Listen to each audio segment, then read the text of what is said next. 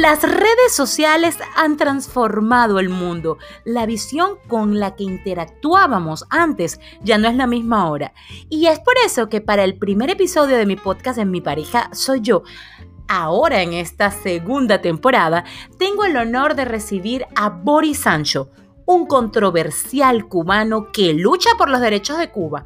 Y además de esto, ha sido un hombre que además de demostrar esta lucha que tiene a través de su eh, canal de YouTube, nos muestra la visión de una Cuba que a veces no es tan pública para los demás.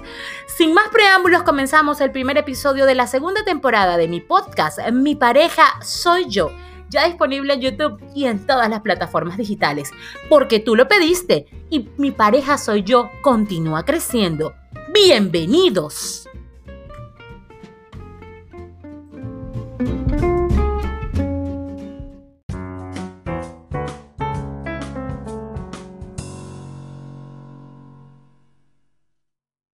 Hola, hola, bienvenidos a esta primera edición de mi podcast. Simultáneamente estoy grabando para Anchor y para mi canal de YouTube. El día de hoy es un día muy, especial porque estaré transmitiendo con un tipoazo que de verdad es un hombre bastante polémico dentro de las redes sociales, pero por sobre todas las cosas es un hombre que a través de su honestidad y a través de todas las cosas que dice, no solo toca el corazón de las personas que se identifican con él y se identifican con Cuba, sino con las personas que no quieren seguir los caminos que sigue la mayoría y llamar las cosas por su nombre. Mi nombre es Luke Dari Giselle Tobar, este es mi canal de YouTube y el día de hoy estaré conversando con el polémico Boris Sancho. Estoy transmitiendo, estoy grabando también mi podcast. Les debo recordar que mi podcast se llama Mi pareja soy yo. Tenemos cuatro personas que nos están mirando en directo y les agradezco profundamente por estar. Yo estoy preparada aquí con mi taza de Superwoman y voy a tener hoy a un Superman. Este Superman se llama Boris Sancho, es un, mm, es un mexicano, no es un mexicano, es un cubano, es un cubano eh, que vive en los Estados Unidos y con su polémica ha hecho temblar más de uno. Así que vamos a, sin más preámbulos, vamos a dar la bienvenida a este señor que está por aquí, vamos a añadirlo al stream. Buenas hola, tardes. Hola, hola, buenas tardes. Yo casi soy mexicano realmente, eh, por el, esposo que tengo que es mexicano, pero sí, soy cubano todavía, mm. Me encanta tu taza, me encanta tu podcast, realmente te agradezco mucho que me hayas invitado y, bueno, vamos a hablar, aquí estamos, ah, para hablar claro, ¿eh? Claro, para hablar clarísimo lo titulé. Bueno, vamos a hablar, ay, dice eh, aquí con mi querido amigo Lester que está asistiéndome en toda esta producción, a quien que debo agradecer profundamente y a quienes, por supuesto, les invito a seguir a, través de sus redes sociales. Carmen Olivares Suárez dice, hola, hola, saluditos, hola Carmen, gracias por mirarnos. Boris, eh, estuve viendo tus redes sociales. Eh, te lo dije em, en una llamada, ahora te lo digo públicamente. Qué interesante lo que estás haciendo. Me parece sumamente interesante lo que estás haciendo y, y bueno, es por eso que estás acá. Carmen, papacito, dicen por aquí. ¿Cómo estás? ¿Cómo te sientes hoy? Déjame decirte algo. Acepté la entrevista. Me pongo muy nervioso con las entrevistas. La acepté porque eh, eres parte de la familia de Lester y por supuesto ya eres parte de mi familia, pero me pones muy nervioso de verdad, muy nervioso. No soy de los que hace entrevistas habitualmente, pero aquí vamos a echarle eh, ganas para responder todas las preguntas, pero sí, llévame suave, por favor. Mi negro, pero esta es una conversación, se me fue mi imagen, no sé qué pasó, aquí estoy otra vez.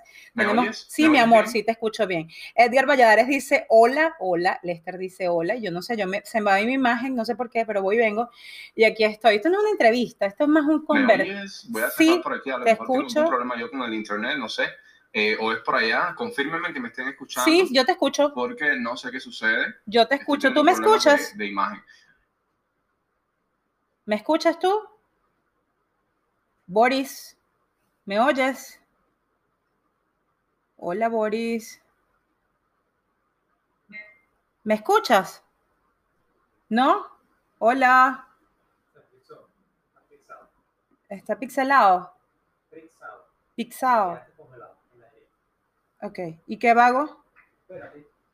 Saldrá todo muy bien porque estamos. Giselle se brizó. Estoy frisada. Demasiado bueno para ser real. Sí. Bueno, no, no, no importa, son cosas que pasan. Yo sigo aquí conectado contigo y estoy tratando de, de, de ver si me, me, podías escuchar porque no me, no me escuchabas. Eh, y la imagen la tengo frisada yo también aquí en el estudio mío.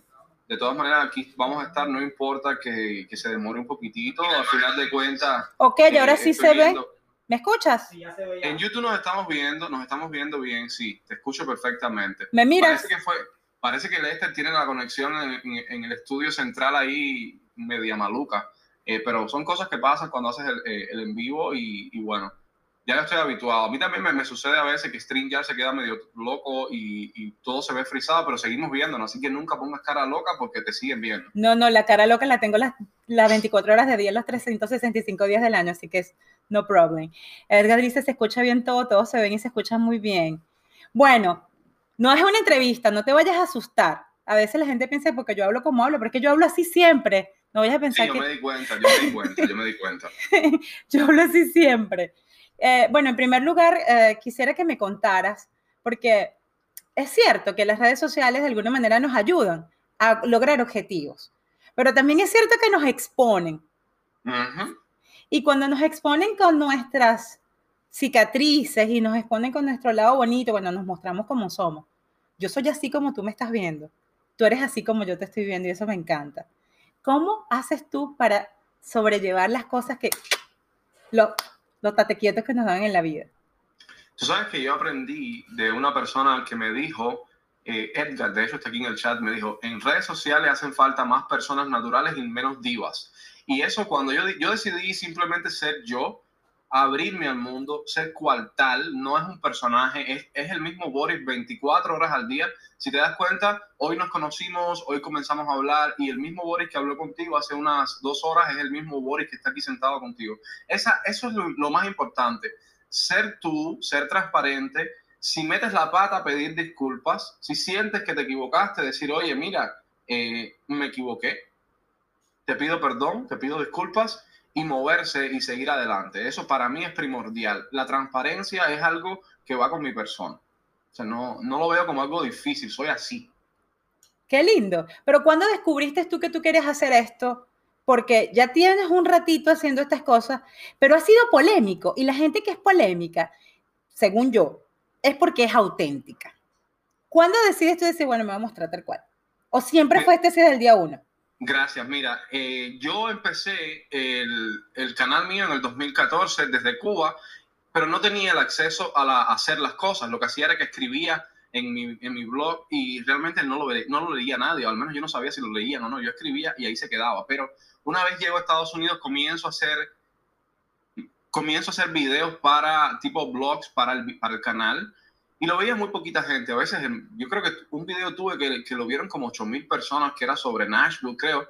Y para mí eso era lo más grande del mundo. Hoy tengo videos que lo han visto, perdón, 35 mil personas. Y digo, wow, quiero más videos que lo vean gente. Cuando yo empecé a hacer esto, lo empecé a hacer en, en diciembre del año 2019. Yo pedí trabajo en emisoras de radio aquí en Nashville, donde vivo, y me dijeron, no podemos contratarte, no, no tienes el perfil de lo que buscamos. Yo decía, pero ¿de qué hablan? Y me dijeron simplemente, mira chicos, ya no molestes más, tú no eres mexicano, estas emisoras son hechas para los mexicanos y por los mexicanos.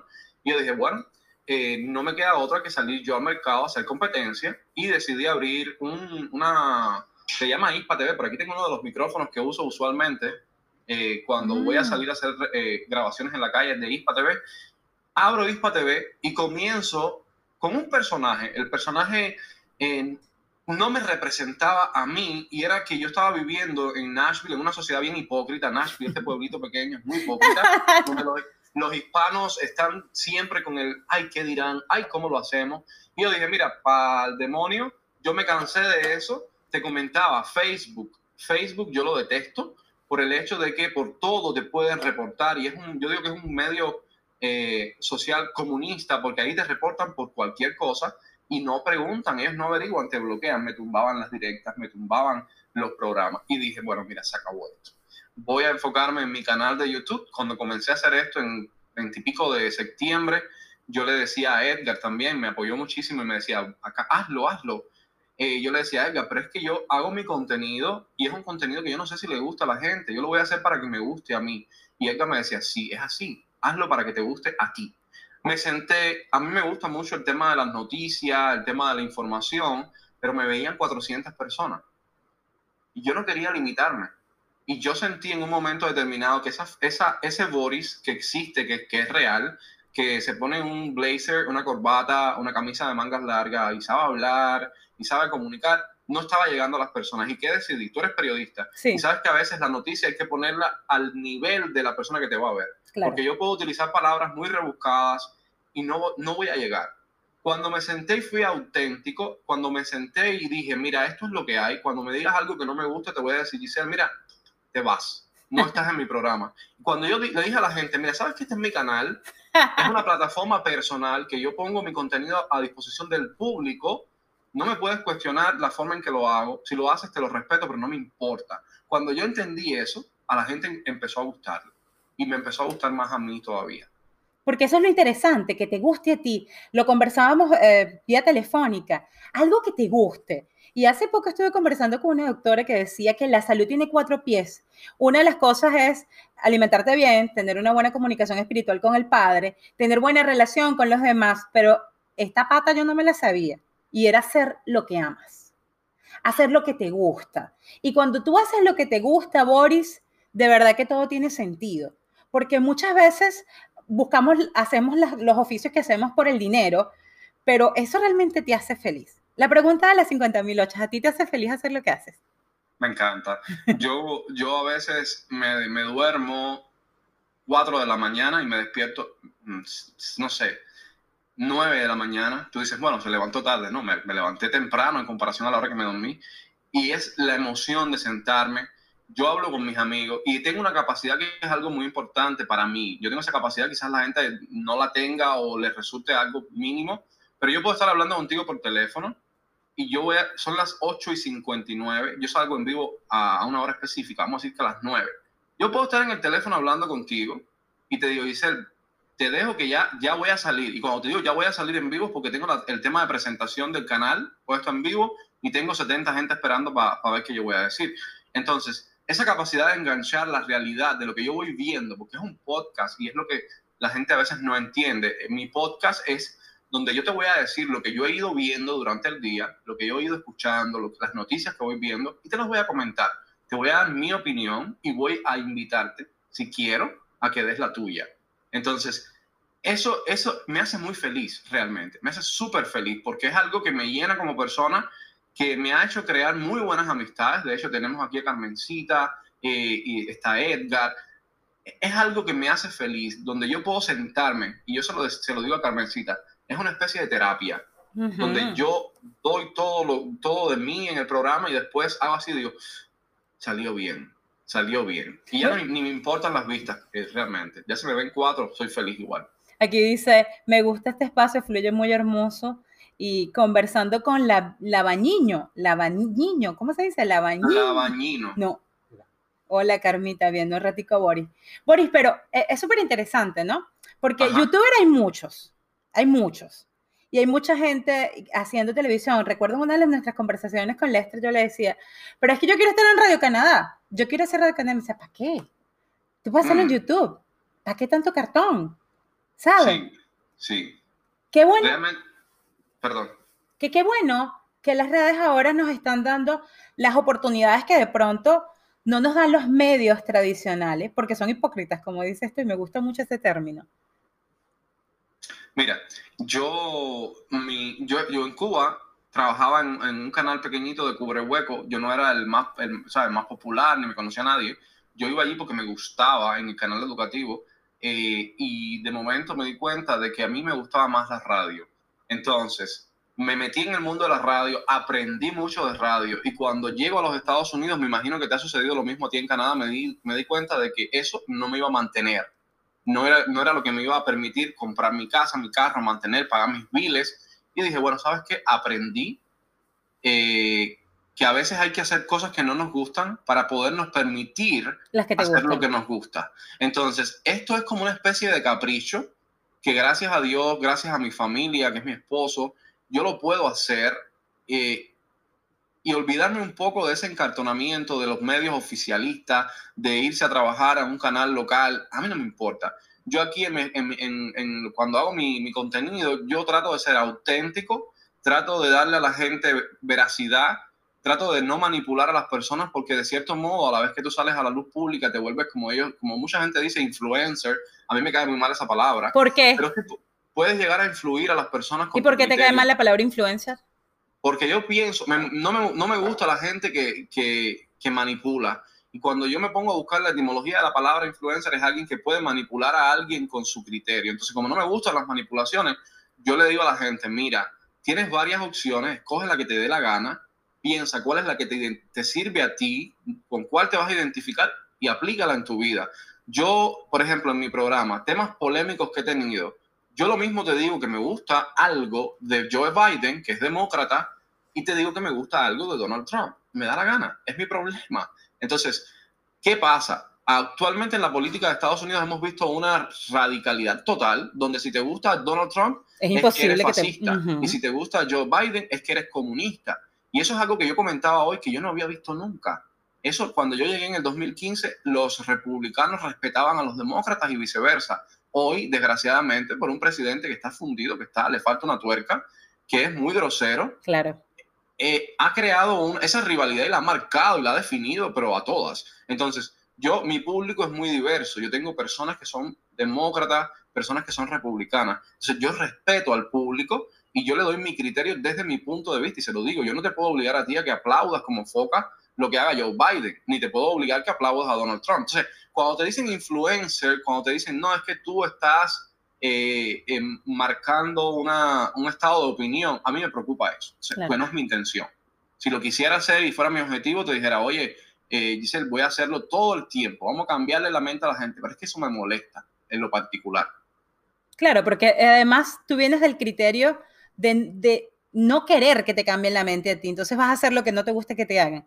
Por aquí dice Edgar Valladares, chama, dicen los, los de Venezuela, no chama. Todo el mundo es chama, chamo.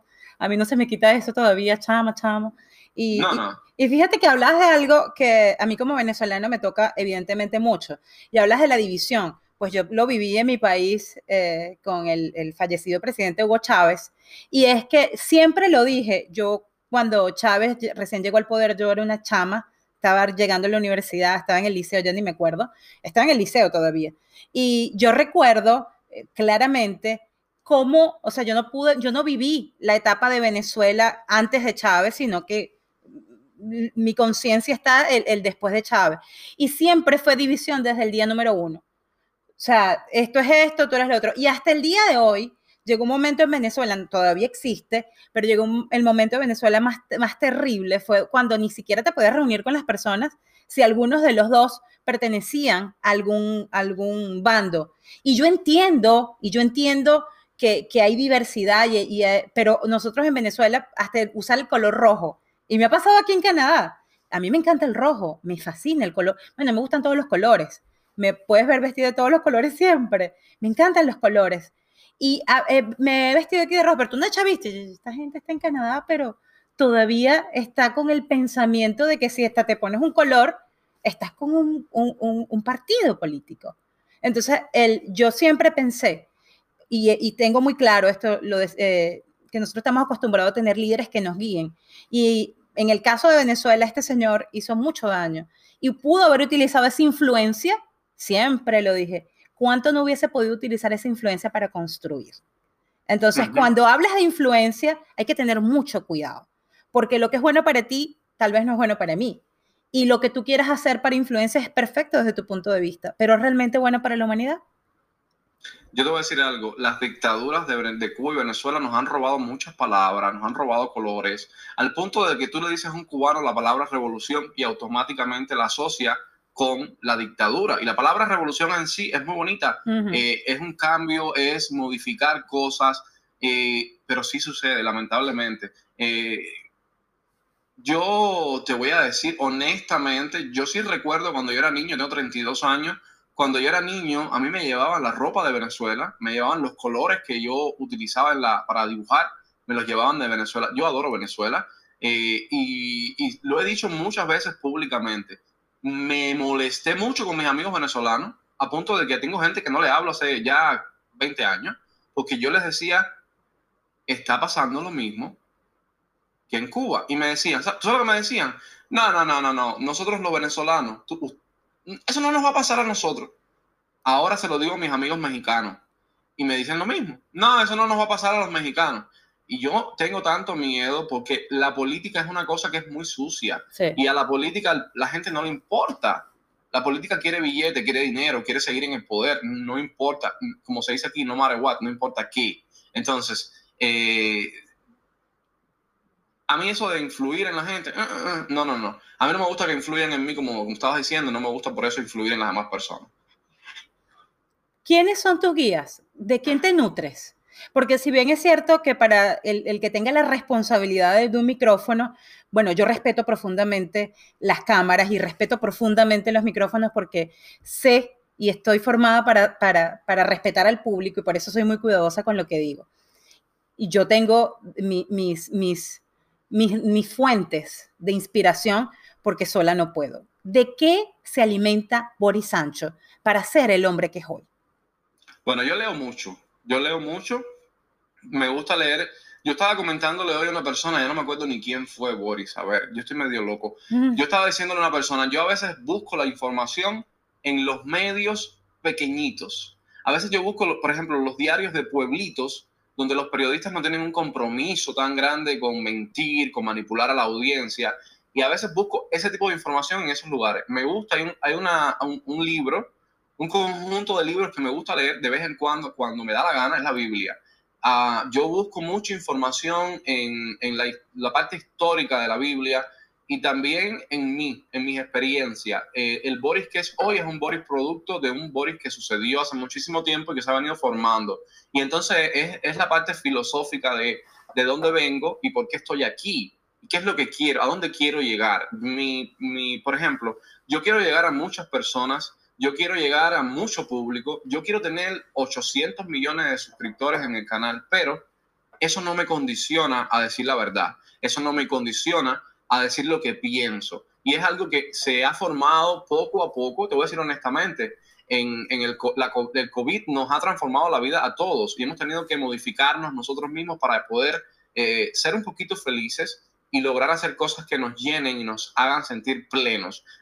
¿Qué es lo que uso diariamente? ¿Cuál es mi motivación? Sería la pregunta. Mi motivación es eh, el compromiso que tengo con la verdad, el compromiso que tengo con hacerme sentir feliz, primero que todo, sentirme feliz. Esa sería la, la respuesta más adecuada. ¿Qué todo por egoísta. Pero egoísta. sí, sí, sí, sí, yo soy muy egoísta. Yo me hago feliz y después que yo me hago feliz intento ser feliz a las demás personas. Pero es que yo no, yo, hay tipos de egoísmo donde yo considero que está bien ser egoísta. porque no nos enseñaron a que nosotros tenemos que hacernos felices a nosotros mismos y completarnos, Ori? No sé si compartes esta, esta, este pensamiento, pero yo creo que quiera, quiera el tío, quiera el hermano, quiera el vecino, quiera todo el mundo, respeta a todo el mundo, y nadie nos enseña a querernos y amarnos a nosotros mismos y hacer lo que nos gusta. Y, y sí, probablemente tengamos que tener algo, una fuente de ingreso, como decías, que no nos guste tanto, pero también puedes hacer lo que te gusta. Eh, ¿Qué es para ti la verdad, Boris? Porque hablas de la verdad. ¿Qué es la verdad para ti? Primero, yo valoro todas las posibilidades. Yo tengo diversas fuentes de información, valoro todas las fuentes de información, saco mi conclusión y lo que defiendo es mi propia verdad. Yo no se le impongo a nadie. Eh, hay que tenerlo claro. Yo no le digo a las personas, yo tengo la solución. Bueno, si tú sabes que yo logré descubrir la solución para liberar a Cuba, eh, me van a dar el premio Nobel de la Paz por eso. ¿Ah, sí? Un, asteroide es lo único que va a lograr tumbar a la dictadura, porque los cubanos tenemos un problema. No nos ponemos de acuerdo en nada. Y yo creo que eso está pasando en Venezuela también. Cada uno, quiere, cada uno quiere ser protagonista y es algo que nos afecta. El ego, el ego. Yo, yo, yo y a veces dejamos de, de tú sabes, de centrarnos en las cosas objetivas. Entonces, eh, tú sabes, es como disfrutar lo que uno hace, pero también tener la, responsabilidad de, olvidarnos del, del, ego. Yo trato de ser muy humilde en esas cosas, eh, aunque a veces no lo logre muchas veces no logro ser humilde. Tengo un ego, pero horrible. Pero, pero sí, así es. Mira, aquí dice Edgar Valladares, considero que existen diferentes tipos de influencers. Unos los que buscan unos que lo que buscan es que los amigos que te vean tengan el mismo criterio. Y el segundo es el tipo, es el tipo de Boris, el que hace dar muchos puntos de vista. Bravo, Boris, qué bueno. Ese es el objetivo, mira, yo, ojalá se logre. Mira, ahí está mi suegra. Yo le digo mi suegra porque tiene un hijo precioso. O dale Hola, suegra de Boris dice. Y ahí es donde están las opiniones se construyen y se polarizan, pero se permiten razonar. Sí. Por ejemplo, yo he tenido gente, yo, tengo, yo he tenido gente en mi canal comunista a morirse, que los dejo hablar hasta el momento en que ya se pasan a ofender. Y yo cuando se pasan a ofender, mira, los saco, no los escucho ni siquiera, no les doy la, la posibilidad de hablar, porque yo digo que, mira, mira qué irónico, eh, dice, yo tengo, yo tengo una dictadura en mi canal, yo lo digo, el canal es mío, y se dice lo que me dé la gana.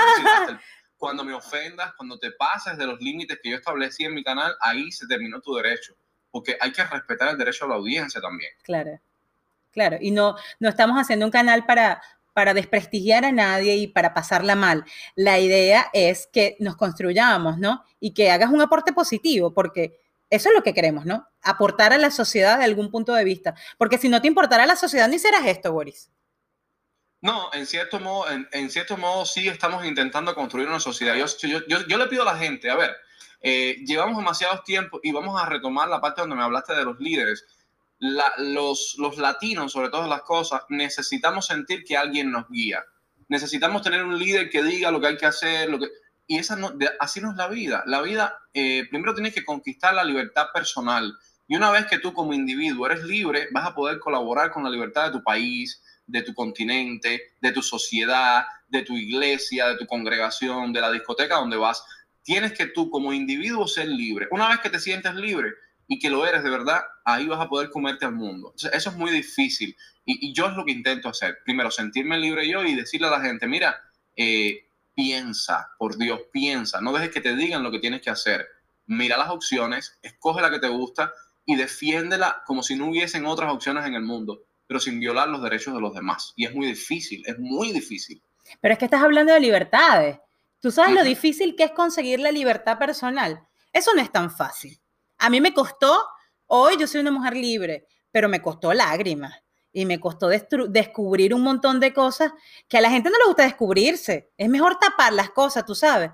Pero bueno, yo dije, tengo una herida, vamos a ver qué hay ahí. Y debajo de esa herida había otra y había otra. Y debajo de esa otra estaba la libertad. Es que tú crees que para mí súper no fue tan fácil encontrar la libertad. Hoy te puedo decir que camino mirando hacia adelante con un sí pintado en el frente, como dice Facundo Cabral, o decía Facundo Cabral, pero eso me costó años. Eso no se conquista tan rápido. Yo digo que la libertad se conquista como cuando pelas una cebolla y la, libertad está en el medio. Tienes que soltar muchas lágrimas, sufrir muchísimo y vas quitando esas capas de la cebolla despacito hasta que ya después de muchas lágrimas haces así, te limpias las lágrimas, te sonríes y dices, terminé. Eh, esto es lo que es y vamos a seguir adelante. Yo no, yo no soy una persona plenamente libre aún. Yo voy intentando cada día conquistar la libertad y, es algo bien difícil porque en la vida, ¿qué sucede? Cuando tú te piensas que estás libre, aparecen nuevas prisiones, aparecen nuevas ataduras que a veces las construimos nosotros mismos. Y eso es, eso es eh, al menos para mí, yo soy coherente con lo que yo voy haciendo. Y yo digo, bueno, ok, eh, en el momento, esto mismo del canal de YouTube, yo soy preso de mi canal de YouTube, yo tengo que estar a una hora específica diariamente, yo no descanso para hacer el contenido, a veces se me olvida comer, Carmencita me ha dicho a mí a las 10 y media de la noche, ¿comiste? Y le digo, no, se me olvidó, porque no como. A veces no duermo. Entonces, esto también es una, una especie de, de, prisión que no se crea. Entonces, hay muchas maneras de violar tus propias libertades. Hay muchas maneras de violentarte a ti misma como persona. Entonces, yo todos los días voy tratando de darme mi tiempo, de, de, de respetarme a mí mismo, mis espacios. A veces no lo logro, pero bueno, es un aprendizaje constante. Pero es que la vida es un aprendizaje constante, Boris. Eso no es que, ay, bueno, lo aprendí, listo, checklist. No, o sea, es un tema, es un tema, no es fácil. Esto de, ser humano no es fácil. Así, ah, no, no, nadie nunca ha dicho que, fue, que, sea fácil, pero bueno, yo tampoco pienso que sea tan difícil realmente. Bueno, pero es difícil conseguir la libertad. Dice, la libertad es individual, cada cual es, cada cual es libre a su manera. Así es. Lester dice, ah. en Venezuela se dice chami chamo. Sí, decimos chamo chamo para todos lados. ¿Tienes a mí me gusta la arepa, la arepa, la arepa venezolana con, con, huevito. Ah, se come en la frontera con Colombia la hacen mucho. Mmm, delicioso. Es una delicia. Miri, ¿tú conoces Canadá? ¿Has venido a Canadá? No, tú sabes que no, yo viví ahí a, una hora y media de Canadá y nunca fui, nunca fui allá a Canadá porque no tenía, el carro mío era una basura y me daba miedo quedarme botado, pero sí conozco más un poquitico del frío de, que se vive en Canadá. ¿Y qué, qué conoces de Venezuela? De Venezuela, las amistades que tengo, las amistades que tengo que me hablan con mucho dolor de Venezuela. A, ver, es como todo, ¿eh?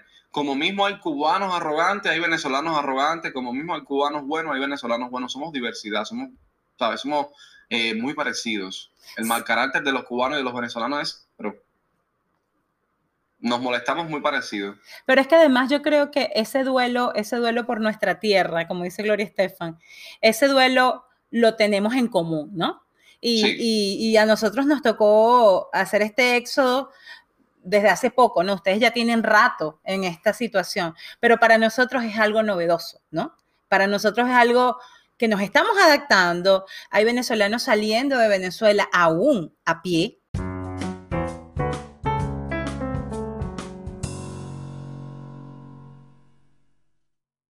Mismo está en su mayoría feliz porque el candidato proyectado a ganar las elecciones de los Estados Unidos es Joe Biden, porque asumen que van a volver a los tiempos de bonanza en el año 2015-16, cuando fue Barack Obama, 2016, de que, por ejemplo, se abrían los trabajos por cuenta propia. La gente tenía un poquitico más de alivio, de acceso a la comida, pero en realidad hay una cosa que a mí me molesta mucho de nosotros los cubanos, y es que ponemos la libertad de Cuba en manos de un presidente extranjero.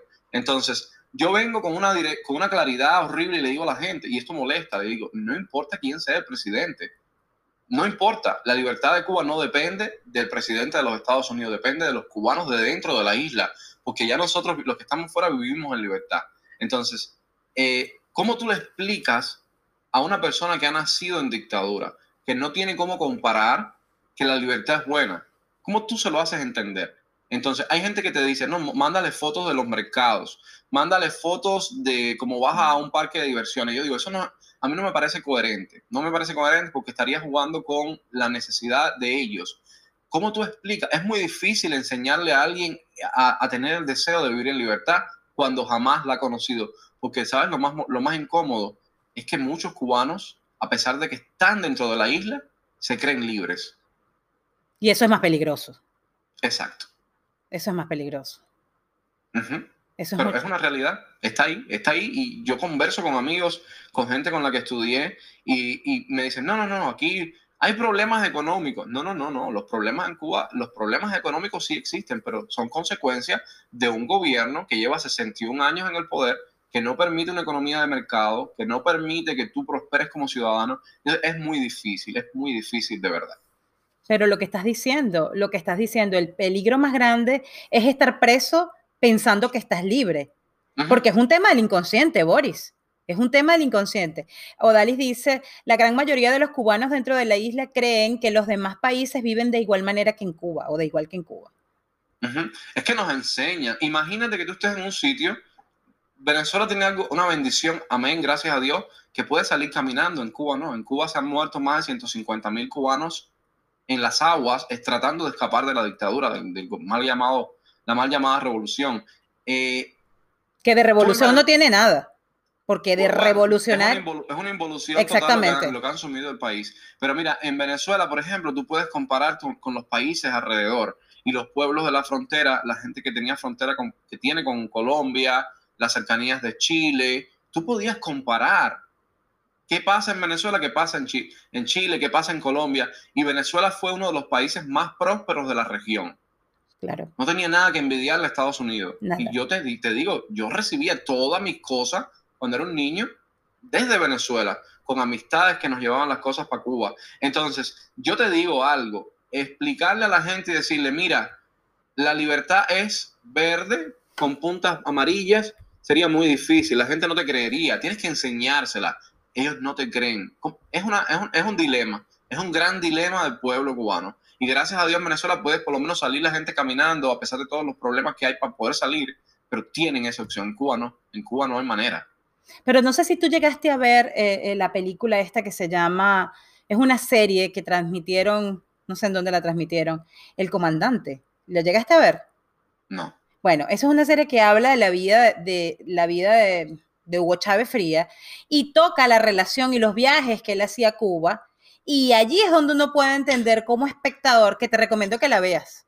Te recomiendo que la veas porque está basada en, hechos reales, en hechos públicos, pero además de eso, viendo estas series donde tú dices, oh my God, la influencia que el pueblo, el, el gobierno de Cuba hizo sobre Venezuela fue catastrófica. Y eso de que tú estás hablando, sí. nosotros hemos llegado, hemos llegado a vivirlo de cerca. Esto de sentir que somos, estamos presos en nuestra, en nuestra propia tierra. Y eso es doloroso. Muy, muy doloroso. Y lo, lo más doloroso es que hay gente que no hace nada para luchar por la libertad.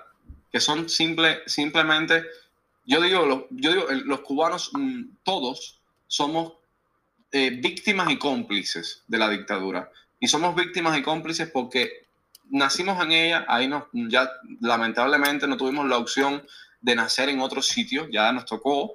Y cuando te digo que somos cómplices es porque nos quedamos callados ante las injusticias que vemos. Pero bueno, no quiero que tu directa se te vaya con el tema político porque podríamos estar hablando hasta las 4 de la mañana. No, pero no, pero no esa no es la idea. Pero evidentemente que el, el, hecho, voy a ponerme a transmitir aquí en live por Instagram, pero evidentemente, Boris, el hecho de que nosotros vengamos de los lugares que venimos, eso marca nuestra vida. Y además sí. marca la manera de cómo nosotros vemos el mundo. Por ejemplo, bueno, yo vengo de Venezuela y, y de alguna manera crecí viendo este, este gobierno y la necesidad de, que alguien te venga y te, te, ¿cómo te puedo decir? Que te resuelva la vida, ¿no?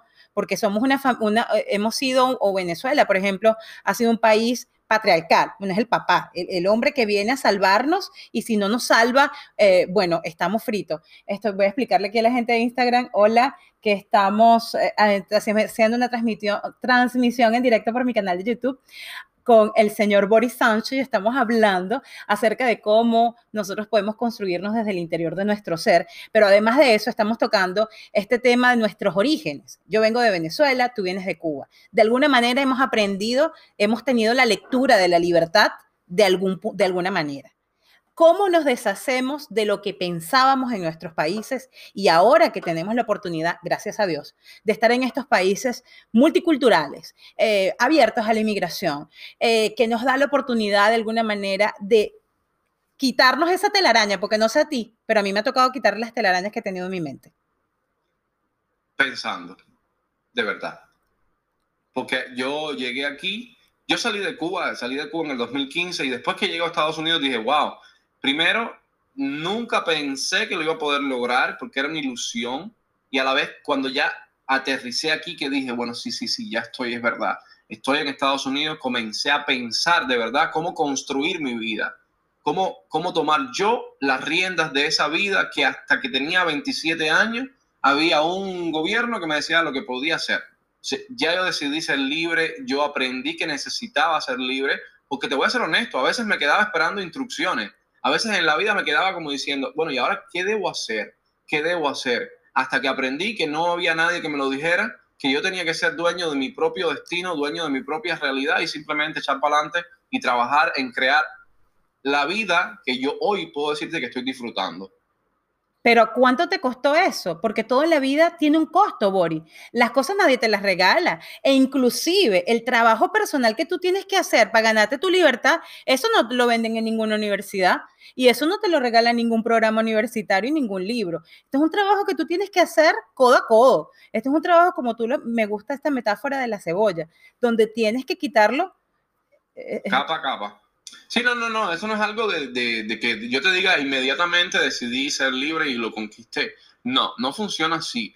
Eh, es un proceso y es un proceso que, cuesta y es un proceso que a veces falla y, cuando más tú piensas que vas a conquistar lo que quieres, se va todo a la, a la, ¿sabes? a la basura y tienes que volver a comenzar. Y por eso te decía, yo voy día a día intentando mantener y conquistar mis nuevas libertades, porque la libertad decir, no, la libertad es un capullito que se guarda en, en, una caja. No, no, no, no. Tú puedes perder la libertad de muchas maneras. Claro. Ahora estoy soltero, decido entregarle mi vida a una persona, lo hago de la forma incorrecta y perdí mi libertad.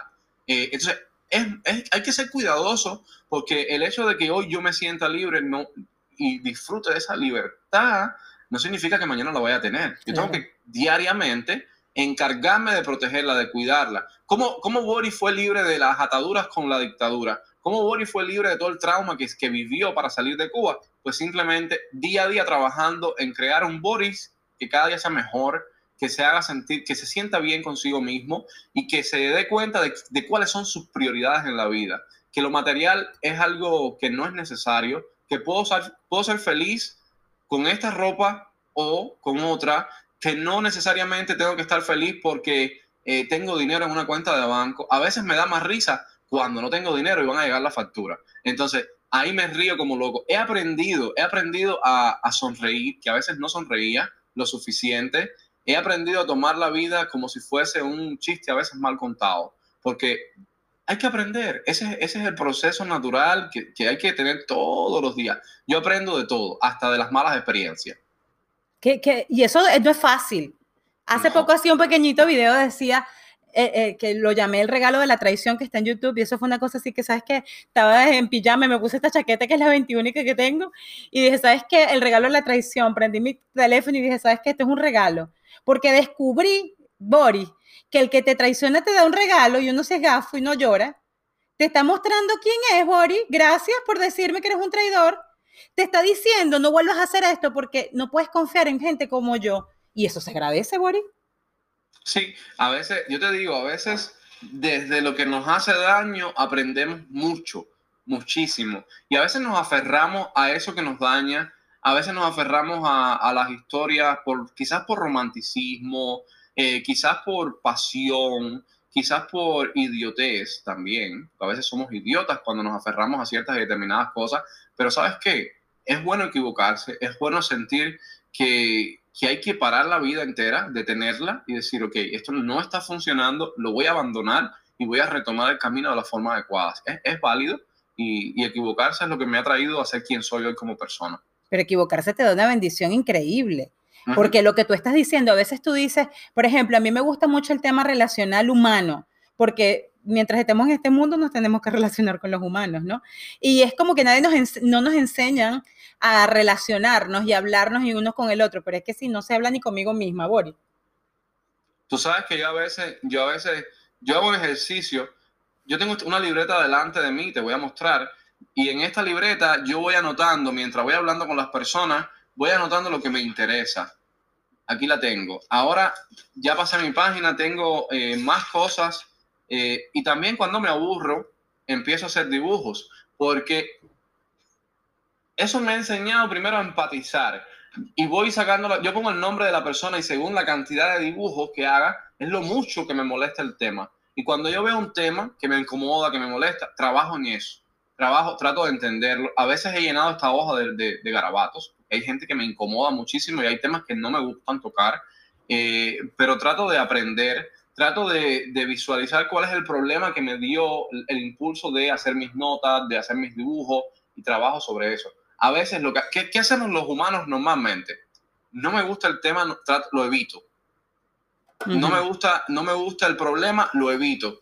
Y al final el problema va a seguir estando ahí, claro. el tema va a seguir existiendo y abandonar el camino para enfrentarse a eso no es la solución. Lo mejor es ir de frente. No me gusta hablar de el, el color rojo, por ejemplo, porque el color rojo es de chavismo. No, no, no. ¿Quién dijo? Si antes que Chávez saliera con un, ese eh, rojo, ya el rojo existía claro. desde hace muchísimo tiempo. El rojo no es de Chávez, el rojo es de, de, de todo el mundo. Y es enfrentarse a ese, a ese problema eh, sin miedo, y decirte, si te, te, digo, por ejemplo, no sé, me equivoqué, te pido disculpas, me equivoqué, quiero que me expliques cómo puedo hacer las cosas bien. Ahora, ya está en tu, can en tu lado de la cancha la pelota, ¿eh? Tú puedes asumir que ganaste porque yo te reconocí que me equivoqué o puedes decirme, perfecto, vamos a hacerlo bien ahora. Entonces, muchas veces cuando tú le dices a una persona, eh, yo reconozco que me equivoqué, ahí terminó la, el aprendizaje. Claro. Yo voy más allá de eso. Si yo te digo algo que y, y, tú me reconoces que tuviste un error, que tú te equivocaste en algo, yo voy a intentar que tú entiendas por qué te equivocaste y que no se quede solamente en la aceptación. Y es muy difícil, y es muy difícil sobre todo saber dónde están los límites del diálogo y de la imposición de un criterio. Y es, yo soy muy, muy filosófico con las cosas personales de la, de la vida, porque yo te digo, creo en la libertad individual y no porque yo tenga o crea que tenga la razón, voy a ir por sobre tus ideas y las voy a pisotear. A veces sí se hace necesario, ¿eh? Porque si tus ideas me afectan mis libertades, yo te las voy a pisotear. La realidad de la vida es esa, así funciona. Un poquito de, de, de lo que es la defensa del individuo, pero evito hacerlo. Sobre todas las cosas lo evito. Claro, pero tú estás hablando de libertad personal, Boris, uh -huh. porque de alguna manera, pues intuyo que has hecho consciente lo inconsciente. Te tocará trabajar como todo el mundo porque nadie está listo todavía. Todos estamos trabajando todos los días. Pero hay algo que tú has hecho del inconsciente, lo has hecho consciente. Para que tú puedas hablar de libertades personales, tú tienes que hablar, tú tienes que haber pasado por esa cebolla y haber podido escarbar en tu vida. Porque cuando yo empecé a hablar de la libertad personal, era, era justo en el momento donde estaba escarbando la cebolla, pero la cebolla a veces la, nos pasa por el lado no, ni la mira. Por lo sí. Mira, yo te voy a hacer una anécdota. Hace unos días yo estaba hablando con Carmen y le mandé una foto de un ex que tuve, que fue el amor de mi vida. Y yo le decía, mira, voy a publicar esta foto en mis redes sociales. Y, ella me, y Carmen me decía, pero ¿y, ¿y tu esposo qué va a decir? Y yo le decía, no, no, no, no. Es que hay que entender algo. Yo tuve este amor de mi vida cuando yo era otra persona. Esto fue hace 10 años. Esa persona que yo voy a, que están las dos personas que están en las fotos no existen ya. Incluso si yo tuviese esa persona delante de mí, ya yo no, yo no, no lo reconocería como el de la foto. Entonces, aprender a desligarse de las historias, aprender a moverse hacia adelante, aprender a superar la propia vida, te hace simplemente, mira ahí está Carmencita, se te hace simplemente aprender a definir quién eres, y cómo te afectan las otras personas. La libertad individual, sí, sí. Te digo, ¿la conquisté? No.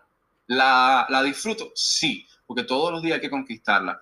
Y cuando yo se lo digo a las... La, a la, mira, dice Edgar que también me dijo lo mismo. Es que todo el mundo se sorprende. Y a veces, tú sabes, es un poco de, de, de mi filosofía de vida que no me afecta recordar. Recordar es muy bonito, uno a veces eh, llora recordando las historias y, y, la gente dice, no, llorar no, no, es bueno. Sí, sí, llorar es buenísimo. Es espectacular. Te el alma, te da un cutis bonito, mira, además de maquillaje. Mira, lloré eh, bastante, mi amor, he llorado bastante. y eh, mira lo que me están trayendo. Mira que un quesillo. Un Ay, flan, lo llaman ustedes. No, no se vale. Para ti. No me... Lester, despedido. Un pedacito para ti. Mm. Gracias, cariño. Eso era para ti. Para era, ay, era para ti, pero mira, mira qué rico. Para que se te haga la boca agua. Flan. Flan. Bueno, nosotros Ay, Dios, lo Dios llamamos mío. quesillo Flan, sí, venezolano. No, Germán también le dice, le dice flan y también tengo un amigo que le dice quesillo. Eh, y nada, tú sabes qué envidia me das, honestamente. Mm. ¿Por qué te da envidia? Porque estoy comiendo un quesillo. No, yo lo llamo Claro. quesillo. Mm.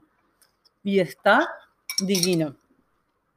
Ten cuidado que el este no sabe. Eso lo compró seguro en el Lo chino. compró, claro que lo compró. Lo que pasa es que yo le iba a traer uno y bueno, anyway, tuve muchas cosas que hacer y no lo logré. Mira, dice que cuántos dibujos le has puesto a la C40 y a la oposición de la plastilina. No sé qué es eso. Es que yo defino. Esos son definidos. No, la C40 me tiene obstinado. C40 es una constitución que existió en Cuba en 1940. Hay un grupo de personas que quiere imponer la constitución de nuevo, recuperarla. Es un drama horrible.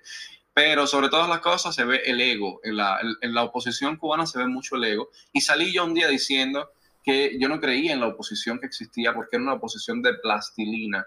¿Y, ¿Y por qué yo digo oposición de plastilina? Porque se moldea. Claro. Si hoy, si hoy quiere esto, va, va a actuar de una forma. Entonces, están siempre atrás del dinero. Y, y eso es lo que yo digo que nunca va a lograr liberar a Cuba. Eh, pero bueno, son temas que, que, son difíciles, difíciles para la oposición, no para mí. A mí me importa un demonio realmente cómo se sientan ellos. Mira, me llama la atención saber cuánto has hecho dibujos o has escrito palabras. Con la posición de plastilina y con. No con lo que está, con la conversación de ahorita. ¿Has escrito dibujos o has expuesto palabras? No, no he hecho nada. Solamente anoté, anoté el tema de la película del comandante, porque es diferente. Eh, es diferente cuando yo soy quien lleva la, el, la entrevista a cuando me invitan a una entrevista. Claro. Programa. Claro, porque, mira, aquí me están diciendo que me aman. Yo también te amo, Javier, porque estoy haciendo la, la, la estoy haciendo el live también por Instagram. Pero, no, Boris, mira, para mí, de verdad, yo soy fiel creyente de que la persona inteligente es la que aprende de sus errores, pero el sabio es el que aprende los errores del otro. Y aquí el agua tibia no, ya, ya se existe, yo no me estoy inventando el agua tibia.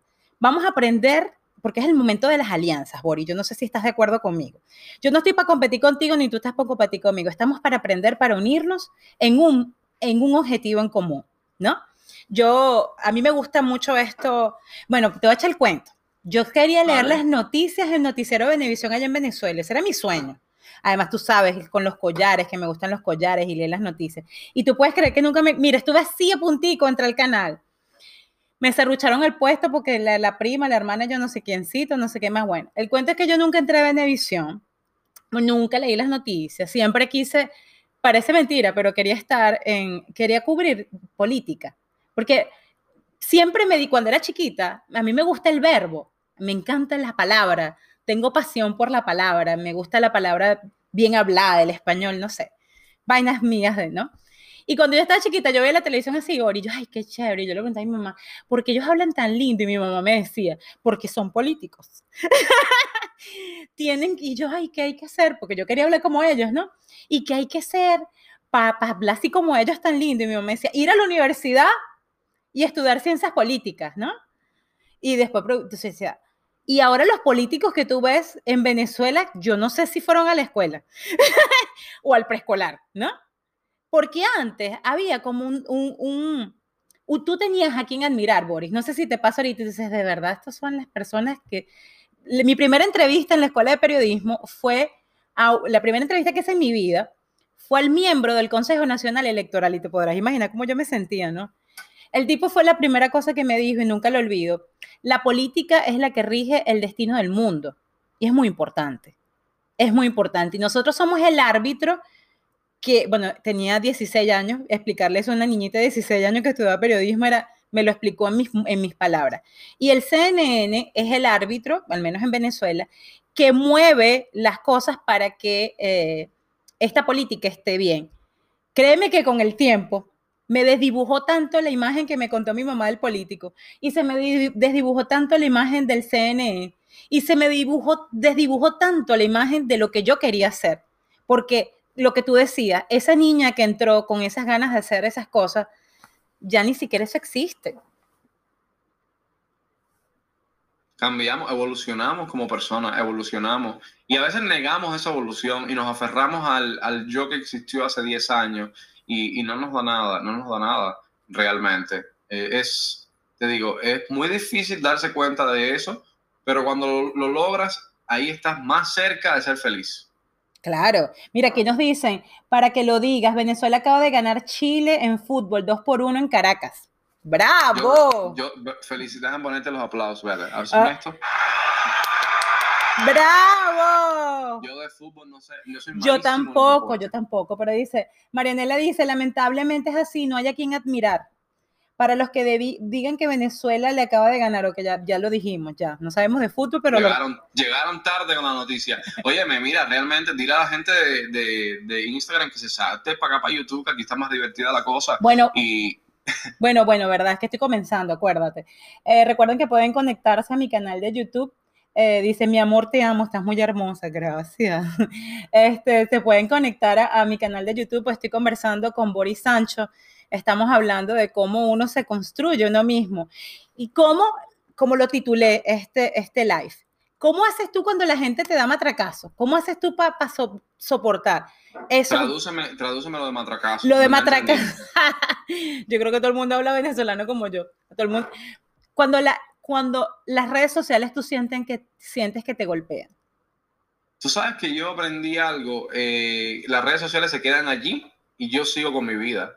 Eh, ¿Me afectan las redes sociales? No, no lo han logrado. ¿Me han incomodado las redes sociales? Sí. He tenido, han, han estado a punto de despertar el asesino en serie que tengo dentro, pero no lo han logrado. Entonces, sí me han, me han como que molestado un poquitito, pero tú sabes qué, son redes sociales. Y como yo no, me, no tengo el, aire de diva que tienen algunas personas en redes sociales, no dejo que me afecte realmente. Mira, aquí me están preguntando que si yo soy la esposa de Lester. No, no soy la esposa de Lester. Quisiera Lester, no mentira, no sé, no soy la esposa de Lester. Lester y yo somos muy amigos y estamos unidos ahora ayudándonos y apoyándonos en todo esto. Porque el, todo comenzó con el podcast, de, mi podcast Mi pareja soy yo. Entonces, bueno, yo quería hacerlo en video y, mira todo lo que ha salido, ¿no? Bueno, quién sabe, no, no Es lo mismo que me pasó a mí, te lo comentaba. Yo empecé el podcast en todas las plataformas, hablando, claro, y de momento dije, bueno, mira, el podcast tiene que ver conmigo, lo quiero hacer con cámara, y me puse a mirar a, youtubers que yo sigo eh, de aquí de Estados Unidos, algunos que sigo de Australia, algunos que sigo de Europa y veía que lo hacían y dije, bueno, pues bueno, voy a hacerlo. Enganché mi cartelito del podcast que lo compré para la foto del, de, los podcasts y así surgió Hablando Claro en redes sociales. Primero surgió como un tema de temas locales de Nashville. Me fajé con el alcalde, me fajé con el gobernador de aquí de Tennessee, le dije hasta del mal que se iban a morir porque son unos inectos, hay mucha corrupción en, los gobiernos. Pero en el podcast, en el podcast. Sí, sí, sí, sí, está, está en la primera temporada de mi podcast. En, el canal de YouTube puedes ver una parte que dice primera temporada de, de Hablando Claro. Y tú sabes, a mí me gusta el conflicto. Yo soy una persona que el conflicto lo impulsa. Entonces, yo me enfrenté, por ejemplo, a una ciudad donde todo el mundo estaba agarrando el COVID y la ciudad decía, no, no hay que ponerse máscara, no, no hay que hacer nada, no, el COVID es una gripe, como dijo el presidente, y al final, cuando ya habían eh, más de 5 mil muertos, se cerró la ciudad. Se, se dijo que sí, sí, mascarillas y no sé qué, pero al final es un problema de de posiciones. El gobernador de Tennessee es republicano, el alcalde de Nashville es demócrata, y entonces están en la bronca cada vez quien manda. Y eso al final afecta a todo el mundo. Eh, pero tienes que verlo, eso es divertidísimo, con una calidad pésima. a veces salía en vivo y yo me quedaba hablando y no se escuchaba nada, pues se me olvidaba ponerle volumen al micrófono, los horrores de la vida. Pero bueno, tú sabes, llevo ya desde, desde más o menos diariamente, ¿desde cuándo, Boris Sancho?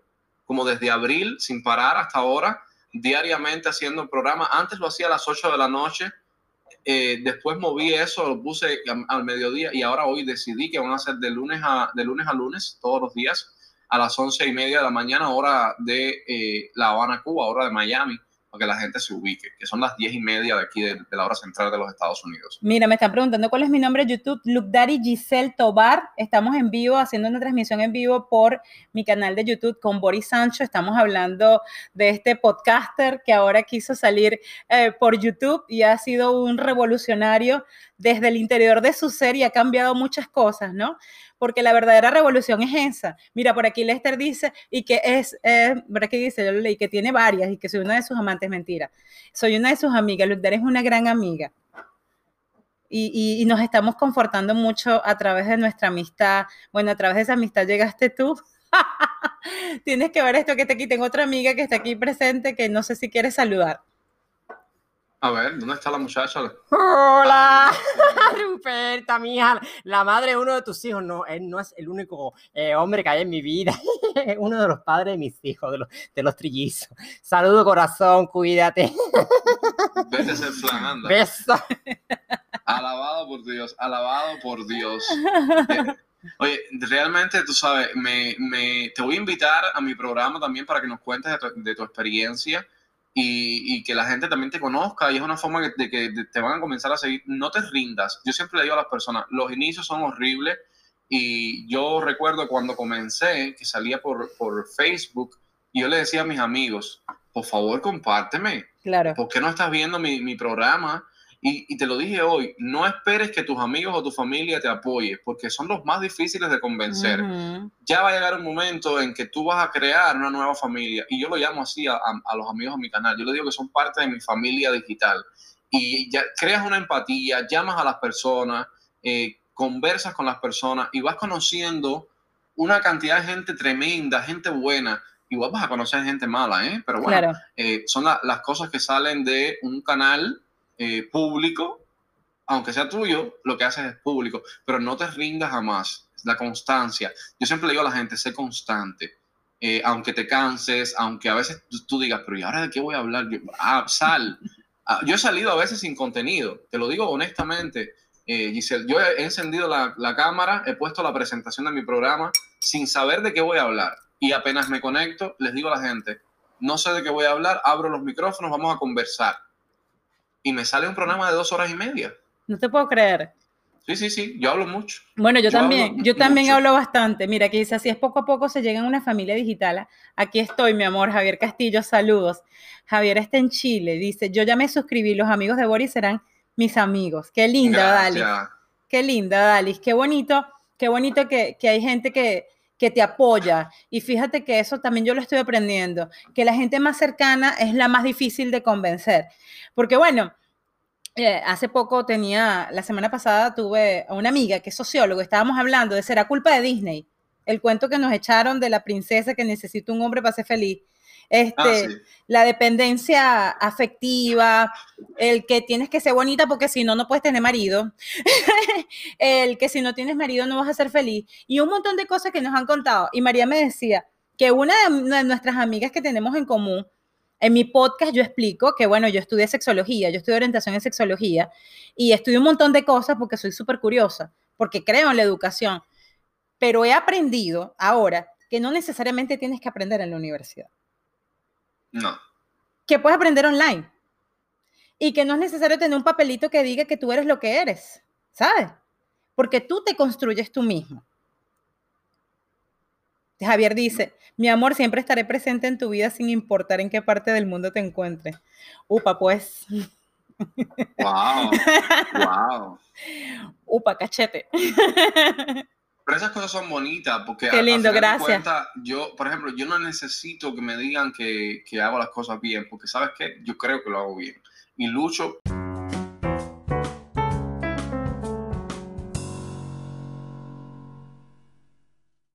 Descansar, estaba muy molesto. Sucedió algo con otros, con, con estos opositores que yo le digo de plastilina. Y si yo salía, si yo salía en vivo, me los iba a comer. Me los iba a comer realmente. Los iba a agredir verbalmente, eh, pero con el peso de la información, que eso es para machucarlos totalmente. Claro. Y dije, déjame darme yo la oportunidad de, de relajarme, déjame darme la, la- dice aquí Odali que es que yo soy medio loquito, no, loquito y medio. Eh, me gusta salir todos los días. Entonces, me tomé un fin de semana y, y ¿sabes lo divertido? Hace unos días me quedé dormido, aquí estamos en confianza, al público le dije que no tenía internet, eh, pero me quedé dormido y estaban toda la gente en el chat preocupados si me había pasado algo. ¿Qué O te sea, esa- y y lo- y la- los amigos escribiéndome. Entonces, sí me había quedado dormido, sí no tenía eh, la- el internet, pero qué lindo que la gente se preocupe por ti, qué bonito. Gente que, que en realidad te apoya a cambio de nada, porque no reciben nada, me regalan su tiempo, que es lo que más vale en este país. Claro. En el mundo y en la vida, porque quien te da su tiempo te da su vida. Mira, Edgar Valladares dice, así es, este, stay home, somos esclavos de la computadora. Sí, es que nosotros, no- eh, es que trabaja mucho desde la, desde la computadora y es constantemente aprendiendo. Eh, nosotros aprendimos eh, a usar StreamYard a golpes, haciendo el ridículo, saliendo en vivo. Imagínate, ay, déjame ver cómo funciona. Oh, mira, estamos en vivo. Esas cosas que son anécdotas que te van pasando, es algo que, a mí me gusta. Yo lo hago porque me da un placer horrible. Y yo me, yo me levanto, empiezo a hacer, hago mi café, me tomo mi, baño, voy con mis perritos afuera y al final del día termino. Fíjate, son las eh, 6:39 allí en Canadá, 5:39 aquí en Nashville, Tennessee. Y yo todavía estoy haciendo cosas relacionadas con las redes sociales. Y a veces estaba metido en una directa de otra gente apoyando, tratando de dar mi, mi criterio sobre temas específicos. A veces ni me lo preguntan, pero yo soy así. Yo digo lo que pienso y no me importa si te gusta o no te gusta. Es un compromiso con la gente y sobre todo un compromiso conmigo mismo de crear, de crear cada día contenido para que la gente piense, que es muy difícil. A veces se ponen a ver, yo, me desespero cuando veo a los muchachos viendo YouTube y lo que ven son gente gritar, eh, hacerse chistes. A mí me gustan los chistes, pero ¿qué ganas tú como persona cuando ves este contenido? Cuando tú te pones a ver un, programa de que es solamente de farándula, ¿qué ganas tú con esto? ¿Qué te importa a ti si Talía eh, le puso los cuernos a marido? Sí, sí, es entretenido, es Claro. divertido, pero ¿qué ganaste tú como persona ese día? O sea, Claro. Es, es lo que yo hago, y- Pero- intentar que la gente aprenda algo. Pero Boris, es que los medios de comunicación social están dejando muy mal parado al gremio. Eh, programas de televisión que, bueno, aunque tengan su público, no, no podrán entretener, pero no educan. Lejos de ayudar a que la gente piensa, a mí me parece que lo hace, contribuye al contrario, una, un- lo decíamos, no es una revolución, es una involución mental. Ujú. Y esto, esto, que enhorabuena, los, eh, eh, sí es verdad, todos esperándolo. Y, y es, y es bueno y es interesante que nosotros ahora tengamos la oportunidad de nuestras casas y desde nuestros contenidos, porque hace poco hacía un curso con María Ángel Ruiz, quien fue Miss Venezuela y fue, eh, ella es una mujer muy inteligente y, créeme que me, me- me cambió la imagen de lo que es una Miss Venezuela. Porque es una mujer que educa, una mujer que está, está haciendo formaciones, una mujer que tiene un podcast y lee libros semanales, es una cosa muy interesante. Y justo con ella fue que yo hice el curso, y saludos a María Ángel si de pronto está viendo esto, o alguien de María Ángel Ruiz, que ya sabe que la admiro mucho. Y qué interesante que figuras como ella, por ejemplo, que son mediáticas, muestren a la mujer o a una persona que quiere construir, porque generalmente lo que muestran es lo que estás diciendo y la tal, y se les salió la costilla, y bueno, ¿qué hago para estar flaca? Y, y sabes, Eh, y, y yo creo que ahora, en este mismo momento del mundo, necesitamos más contenido. Y en su curso ella decía que cuando tu voz tiene algo importante que decir, hay que decirlo. Hay que decirlo, porque si no se pierde, es una obra maestra que nadie escucha. Pero hay que tener valentía, Boris. Hay que tener valentía. Como dicen ustedes, nosotros decimos, hay que tener No voy a decir nada, lo que yo digo, porque tú- si te pones a ver todos mis programas, te da una cosa, porque yo sí la suelto. Yo logré tener la libertad de, de educar a mi gente y, y de que aprendieran. A veces llegan satélites que nunca han visto mis programas y se horrorizan, porque yo eh, soy muy, muy, muy, muy cubano, muy como soy yo, donde si quiero mandarte a tomar eh, por saco, te mando a tomar por saco, pero en la forma cubana de decírtelo. Hace unos días se metió un señor mayor, yo respeto a las personas mayores, pero cuando comenzó a ofenderme se lo dije, señor, mire, vaya, vaya a tomarse sus pastillas, aquí no venga a molestar. Y lo saqué, porque es así, ya tú vas creando y la gente te va conociendo. Entonces, yo pienso que a veces, dice Edgar, que hay que tener huevos. Eh, no Lo dijo Edgar. Eh, o sea, hay que, hay que ser coherente, Claro. ser coherente. Y yo he educado a mi público al punto de que ya me conocen y me da risa porque cuando la situación se está creando, cuando entra alguien a mi chat, porque yo abro, yo este, esta- este tipo de conversación, yo en un momento determinado pongo el enlace público y entra cualquiera. A veces entra alguien y ya mi público empieza a decir, ahí va a Boris lo va a sacar. Le quedan dos segundos en el programa. Y cuando yo lo saco, porque yo voy reaccionando, tú ves en el chat la reacción de que saben cómo yo voy a reaccionar, de que saben qué es lo que voy a decir, de que saben cómo yo me estoy... Cuando yo pongo una cierta cara de que yo me quedo así como, ¿saben? Cuando no le hago caso a la gente, porque a veces me sucede. Claro, pero es, una entrevista. pero es que eres humano, por Dios. Yo me quedo con... ¿Perdón? Eres humano. No, no, no, no, no, yo soy, no, no, pero yo soy sobrehumano en el, yo me quedo mirando a las personas y digo, ya terminaste, gracias. Y me dicen, ¿entendiste lo que te dije? No, no entendí. No entendí porque es difícil entenderte. Eh, gracias. Fuera. Porque realmente yo no tengo que entender a todo el mundo. Es válido que tú des tu criterio, es válido que tú intentes que yo aprenda algo, pero si lo que tú me estás explicando para mí no es coherente, next. Es lo que siempre le digo a la gente, next. No, me- no me voy a perder el tiempo a enfocarme en algo que no me, no me aporta como persona. ¿Cómo haces el chat público? Enséñame. Ah, pones, hay una parte que dice in- invitar gente Invitar gente, no lo veo por ningún lado.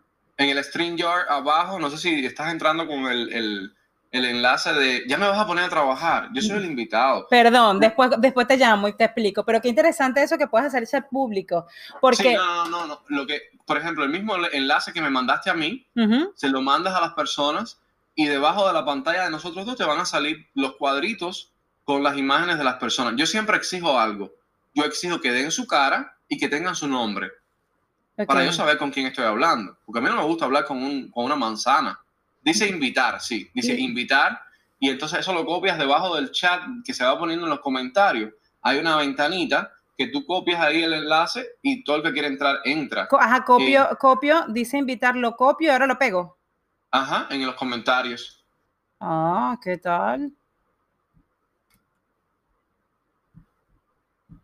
No sé Y cómo. eso sale en Facebook, va a salir en todas las, en todas las, la- los lugares donde tú estés transmitiendo.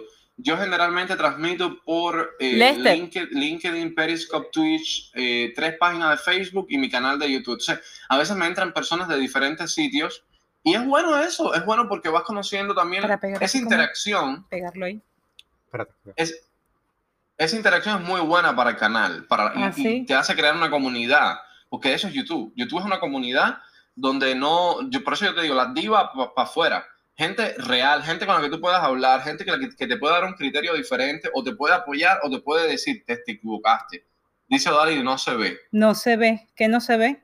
No sé, es que no está, ya, míralos ahí, ahí está, Ok. ahí está. ah, Entonces, qué de interesante. esa forma eh, sale en todas las plataformas por donde tú estés transmitiendo. Entonces, ahora si entra alguien, Edgar, mira a ver si entras ahí para que eh, Giselle vea cómo funciona. Así saludas también. Edgar estuvo anoche en el. Dice que ya llegó el Ya enlace. llegó el enlace. Eh. Mm, qué interesante. Mira, aprendiendo con Boris. Ya ves, ya ves. Eso, mucha gente me dice, mira, mucha gente me dice, no, porque tú tienes una actitud que tú a veces suenas muy fuerte, pero yo trato de ayudar a todo el mundo, Giselle, porque realmente a mí me ayudó mucha gente, eh, otras no, pero sí te voy a decir, siempre que se puede ayudar a alguien, hazlo. Eso te va a construir a ti como persona, te va a hacer, a mí me hace sentir bien. Hay gente que no es así, hay gente que dice, no, ¿para qué voy a ayudar? ¿Para que haga las cosas mejor que yo? No, no, no, no, o sea, al final tu contenido es diferente al mío. Mira, Y tú- Edgar Valladar está lanzándome besos. ¿Tú lo ves? No solo lo ves, la- solo lo ves tú, Yo. Sí, para que salga en la pantalla, tienes que darle clic al- a la imagen de, de Edgar Valladares. Mira, Edgar Valladares, ¿tú lo conoces? Yo no te conozco, Edgar Valladares, pero hola. Sí, sí lo conozco. Estuve ayer en el canal de Lester. ¿Ya ves que no ve tu video? Sí lo vi, pero no me acuerdo el nombre. ¿Tú eres el de la educación? Sí, Ay, tú eres el de educación. ¿Te puedo- ¿Le puedo ayudar a, a juntar? ¿A adultar screen? ¿Puedo hacerlo? Sí, sí. Hola, tú eres el tipo de la educación en México. Ay, sí, bueno, de México no sé, pero sí. Oiga, yo nada más entré para la prueba porque me ando bañando, ¿eh? Ok, te saco, te saco. ¿Y cómo te saco ahora? Pero un, un besito. Dios Un te besote. bendiga. Le das clic de nuevo a la misma pantallita que está abajo. Y ahora, Lester, ayúdame. ¿Qué dice aquí? ¿Qué dice aquí? Estoy aprendiendo. baño mientras. Aquí. Qué lindo tu baño. qué interesante, porque además estoy aprendiendo esto.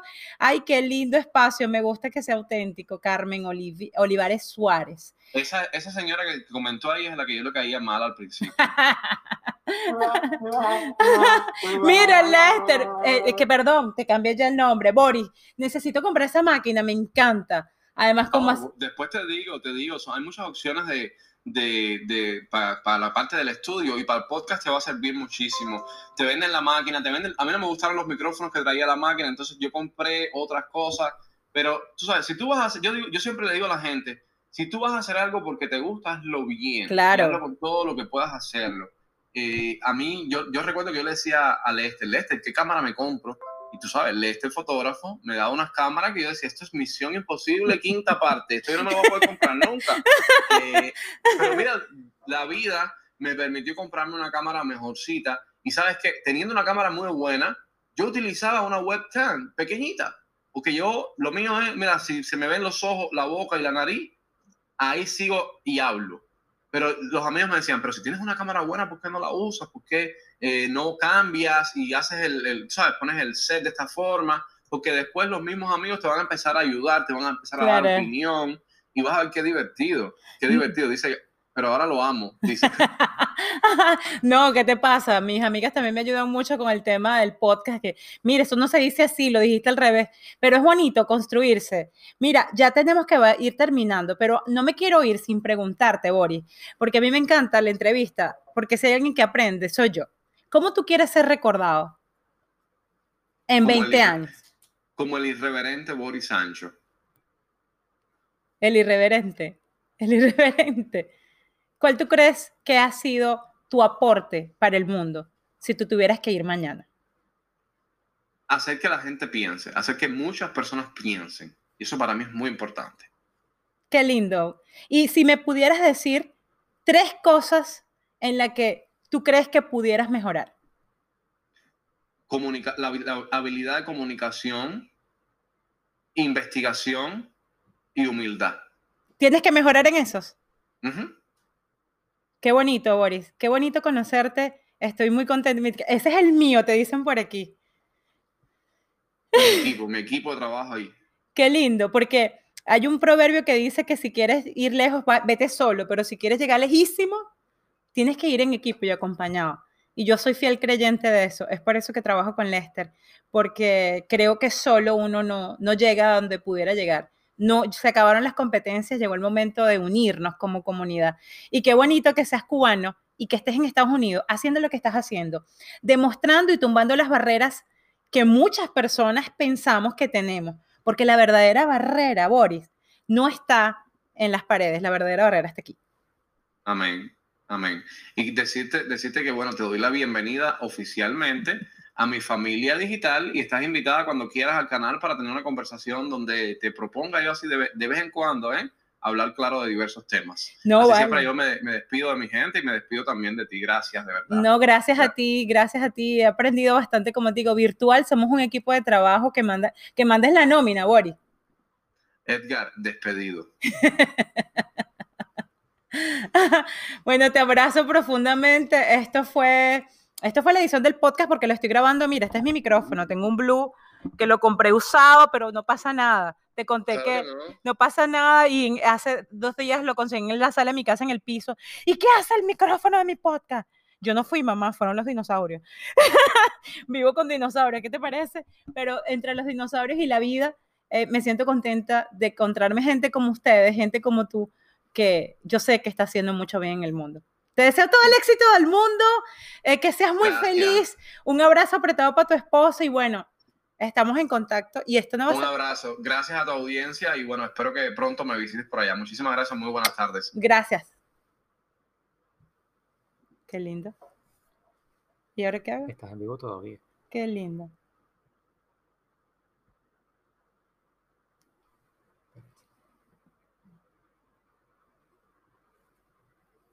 ¿Todavía estoy?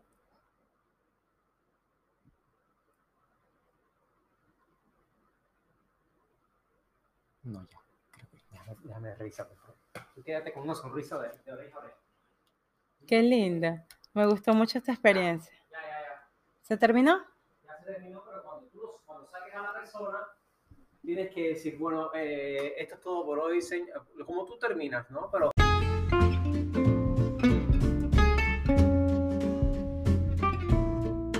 Y hasta aquí el primer episodio de la segunda temporada de mi podcast Mi pareja soy yo. La invitación es por supuesto que me escribas a mi correo electrónico mi pareja soy yo gmail.com, a que me sigas por mis redes sociales en Instagram arroba rococosa y en mi canal de YouTube Look Daddy Giselle y por Facebook Look Daddy Giselle. Es un honor tenerte, es un honor que me hayas acompañado hasta este momento y mi corazón lleno de gratitud te abraza. Espero que estés divinamente bien, estés mejor que ayer y nos vemos en una segunda edición. Te abrazo y gracias. Gracias por estar. Yo soy Luke Daddy Giselle y esto es Mi pareja soy yo. Bye bye, hasta la semana próxima.